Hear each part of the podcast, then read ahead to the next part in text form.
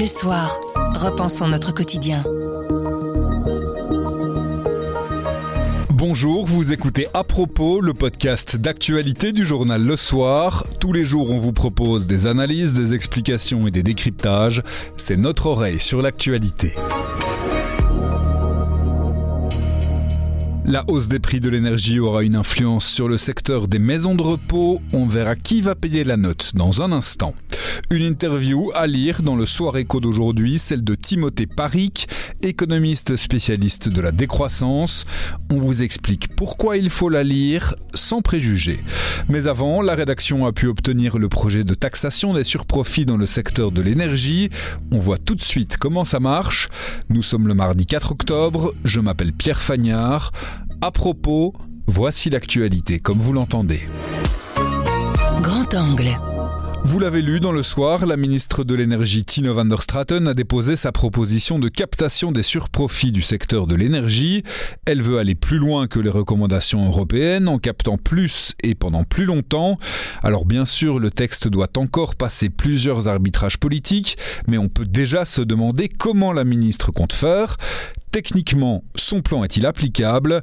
On voit ça avec Bernard Padoan, chef du service économie. Bonjour Bernard. Bonjour Père. Est-ce qu'on peut rappeler en un mot en quoi consiste le plan déposé par la ministre de l'énergie? Un tout petit peu plus qu'un mot. Grosso modo, elle veut mettre en application ce qui a été décidé au dernier Conseil européen qui a eu lieu vendredi dernier ici à Bruxelles, Conseil des ministres de l'énergie. C'est-à-dire d'une part de plafonner euh, les revenus de ce qu'on appelle les producteurs à bas coût, essentiellement le renouvelable et le nucléaire, en fixant un, un plafond. Au-dessus de ce plafond, les revenus qui seraient générés par la vente d'électricité sera considéré comme un surprofit, un bénéfice excédentaire et sera capté à, à 100% par l'État. Et deuxièmement, elle veut mettre en place une sorte de contribution de solidarité. Ici aussi, c'est le mécanisme euh, défini à l'échelle européenne qui sera appliqué aux sociétés pétrolières. Hein. Sociétés pétrolières, sociétés gazières. On va prendre grosso modo 300 millions d'euros par an, 300 millions en 2022, 300 millions en 2023 à ces compagnies pétrolières qui réalisent elles aussi de surprofit grâce à l'envolée des cours. Vous avez pu vous procurer la note déposée par le cabinet de la ministre. Ça veut dire qu'on peut un peu rentrer dans des détails. L'Europe recommande de prélever à partir de 180 euros par mégawattheure. Vous l'avez dit, la ministre, elle, veut prélever à partir de 130. Comment est-ce qu'elle définit où commence le surprofit? Mais ici, on se base sur euh, en fait ce que les, producteurs auraient pu attendre s'il n'y avait pas eu la crise énergétique. Euh, la note précise que euh, globalement en 2022, on aurait pu viser un prix de 80 euros par, par mégawattheure dans des circonstances normales. Bon, on a bien compris que les circonstances étaient totalement anormales. Et donc à ces 80 euh, euros par mégawattheure, elle ajoute 50 euros qu'on peut considérer comme une marge, voilà, jusqu'aussi euh, normal, comme on aurait pu l'attendre en investissant dans, dans ces, euh, dans ces technologies-là, ce qui nous fait euh, 130 euros. Alors, sans doute que maintenant, au sein de la Vivaldi, on va, on, on va négocier sur la hauteur, ce sera un peu plus, un peu moins, euh, ce sera sans doute l'objet de la négociation. Et ce sera a priori compris entre ces 130 et ces 180. Oui, ou peut-être même un petit peu moins. Euh, J'imagine que la gauche va tirer vers le bas, euh, la droite va tirer vers le haut. On verra le résultat du, du conclave budgétaire. Le plan de la ministre, vous l'expliquiez tout à l'heure, euh, vise donc ceux qui produisent de l'énergie à moindre coût, c'est-à-dire a priori l'énergie solaire, l'énergie nucléaire, l'énergie euh, éolienne. On sait qui effectivement parmi les entreprises de ce secteur devra mettre la main à la poche Bah, Sur base de la dernière étude de la CREG, la Commission de régulation de l'électricité et, et du gaz, normalement en 2022, les parcs éoliens offshore ne devraient pas réaliser de surprofit. Les parcs éoliens vendent leur électricité à long terme, à l'avance, hein, dans des contrats. euh, euh, et donc, a priori, eux ne devraient pas bénéficier de l'envolée des cours. Donc, naturellement, les regards se tournent vers euh, les centrales, les centrales nucléaires, sachant que les centrales nucléaires, il y a déjà une taxe nucléaire qui, est prélevée. Et donc, la somme des deux devrait, taxe nucléaire et ce plafonnement, devrait rapporter environ 1,2 milliard d'euros d'après les estimations de la ministre en 2022, 2,3 milliards d'euros en 2023. Mais là, il y aura probablement des surprofits à aller chercher dans l'éolien offshore. Mais donc, c'est essentiellement le, le nucléaire qui va devoir mettre la main euh, à la poche, sachant que ce sont évidemment des évaluations sur base des cours actuels de l'électricité. À combien seront-ils d'ici la fin de l'année et à combien seront-ils en 2023 C'est euh, c'est évidemment un mystère. Si euh, l'électricité est aussi chère, on l'a déjà expliqué dans plusieurs podcasts, c'est notamment à cause du prix du gaz, puisque c'est lui qui détermine en bout de course le prix de l'électricité. Justement, ceux euh, qui produisent de l'énergie à partir du gaz, ils seront pas appelés à mettre aussi un petit peu la main à la poche? Oui, donc ils sont exclus du mécanisme européen hein, pour éviter une distorsion de marché si on, si on leur appliquait ce plafond, enfin, ça, ça ne fonctionnerait pas, c'est le principe. Mais de fait, euh, la CREG, toujours dans, son étude sur le surprofit, a relevé que les centrales au gaz réalisaient des, bénéfices excédentaires, notamment parce qu'elles peuvent trader une partie du gaz qu'elles ont acheté pas cher, qu'elles peuvent aujourd'hui revendre très cher. Donc il y a des surprofits à aller chercher et euh, la ministre va demander justement au régulateur fédéral de mettre sur pied un mécanisme pour pouvoir aller chercher au moins une partie de cet argent. Un dernier euh, petit aspect technique, au-delà des arbitrages politiques, on peut considérer que ce texte il devra être blindé au niveau juridique pour éviter des recours parce que les producteurs d'énergie ils vont pas se laisser euh, taxer euh, comme ça sans réagir. Oui, c'est le moins qu'on puisse dire. Hein. Déjà, la, ministre voudrait faire entrer ce texte en vigueur pour l'année 2022 complète et puis pour l'année 2023 pour ce qui est de la question du, plafonnement. Or, à l'Europe, on a dit que ce serait du 1er décembre au 30 juin 2023, donc 7 mois. La ministre voudrait faire fonctionner le plafonnement pendant deux ans. C'est dit dans, dans le texte européen, on peut être plus sévère, avoir un cadre plus restrictif, mais est-ce que néanmoins on peut faire de la rétroactivité On est euh, au début octobre. Est-ce qu'on peut aller prélever les surprofits qui ont déjà été réalisés depuis le début de l'année et, puis surtout depuis euh, l'éclatement de, la guerre en Ukraine, l'invasion par la Russie? Donc là, il y aura manifestement matière euh, pour, les juristes à, débat. Qui plus est, il y a la question de la, taxe nucléaire qui elle aussi est bétonnée au moins pour trois des réacteurs. Si on vient encore prélever davantage d'argent, est-ce que euh, cette convention entre l'État et Engie sera remise en cause?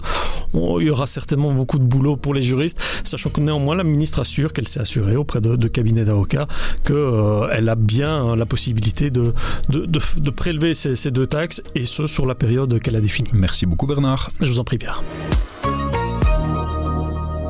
L'invité de Soir Éco cette semaine est un économiste français spécialiste de la décroissance. Alors pourquoi faut-il lire cette interview de Timothée Paric? Parce qu'on est loin des clichés et des préjugés, nous a répondu Dominique Berns. C'est un jeune économiste français euh, qui a étudié notamment en Suède. Il a passé une thèse de doctorat il y a deux ans sur la décroissance, l'économie politique de la décroissance.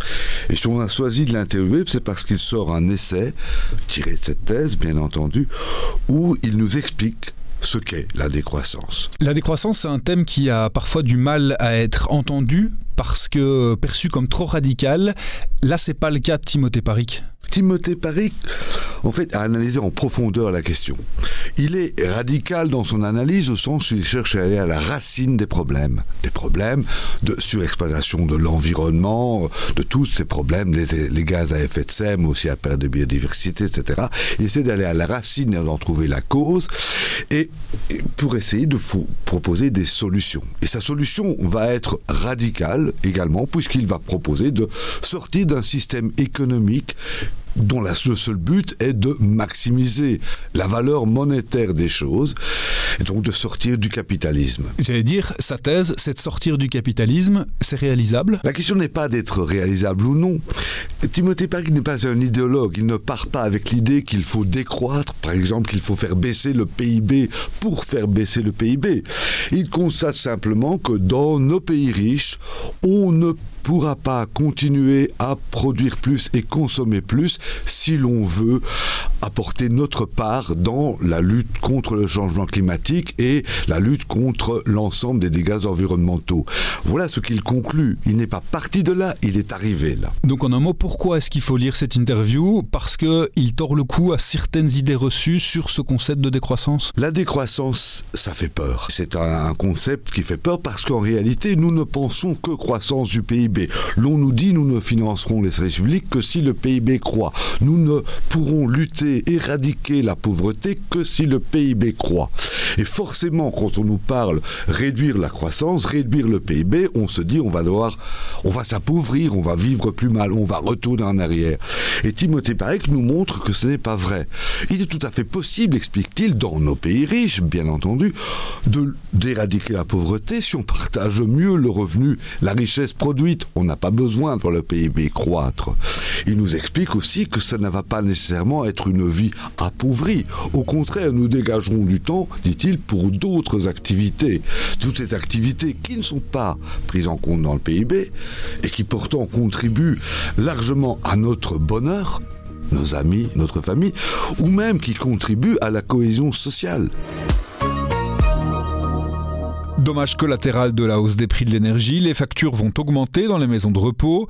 En effet, les établissements doivent garder une température de 22 degrés minimum. Baptiste Gillot a demandé à Jean-Philippe de Vauguelard du service Société comment le secteur compte s'en sortir. Qu'est-ce que ça représente comme surcoût FEMARBEL, qui est la Fédération des maisons de repos de Belgique, a fait appel à ses affiliés et il y en a un d'entre eux qui a calculé les, le surcoût. Et cette hausse de la facture serait de l'ordre de 2,73 euros par jour. Et donc, quelles sont euh, les conséquences de ce surcoût? Est-ce que les maisons de repos sont menacées Certaines le disent, d'autres ne veulent pas encore penser à la catastrophe et ils mettent des, ils mettent des plans en route pour essayer de faire des économies euh, un peu à gauche, à droite. La seule économie qu'on ne peut pas faire, c'est que le chauffage doit être fixé à 22 degrés minimum dans les maisons de repos mais il y a encore toutes les règles Covid à respecter qui imposent, elles, d'aérer les pièces. Donc, d'un côté, euh, il faut maintenir les 22 degrés, mais de l'autre côté, il faut aérer les pièces. Alors, en été, ça marche très bien, mais euh, en, hiver, euh, ça refroidit quand même rapidement. Par contre, ce qu'on peut faire, c'est qu'ils ont demandé à toutes les équipes de fermer les lumières dans les locaux qui ne sont pas utilisés, de débrancher toutes les télévisions qui ne sont pas regardées. C'est comme chacun fait à la maison, euh, chacun essaye d'avoir des petites astuces pour essayer de, limiter le plus possible sa consommation d'électricité. Est-ce qu'il y a des, euh, des autres solutions qui sont envisagées? Les autres solutions, ben, c'est plutôt euh, des aides. Faire baisser la TVA de 21 à 6% Ça, serait euh, une piste. Une autre piste serait euh, d'élargir le tarif social, de l'appliquer aussi pour les personnes qui ont des difficultés financières dans les maisons de repos. Au niveau régional, ils imaginent aussi, par exemple, réaliser une centrale d'achat énergétique, comme, comme les particuliers font en se regroupant pour euh, bénéficier de tarifs avantageux, eh ben, toutes les maisons de repos euh, pourraient se réunir et faire une commande groupée. Donc pour l'instant, ni le fédéral ni la région n'ont pris de mesures pour aider ces maisons de repos. C'est uniquement euh, pour les particuliers. Alors, ils ne comprennent pas, pour eux, c'est un manque d'équité. les résidents, en fait, ils ont leur domiciliation dans la maison de repos. Donc, quelque part, c'est leur maison. Donc, ils ne comprendraient pas qu'on ils soient privés d'aide parce qu'ils parce qu'ils habitent dans une maison de repos au lieu d'habiter chez, chez eux dans le temps. Quoi. Si rien n'est fait, est-ce que la crise énergétique et l'inflation va se répercuter sur la facture des pensionnaires? Ah, Ça, euh, c'est en cours. Euh, l'indexation euh, a déjà eu lieu. Donc c'est déjà le cas, ça a déjà augmenté. C'est déjà le cas. les salaires des personnels sont indexés.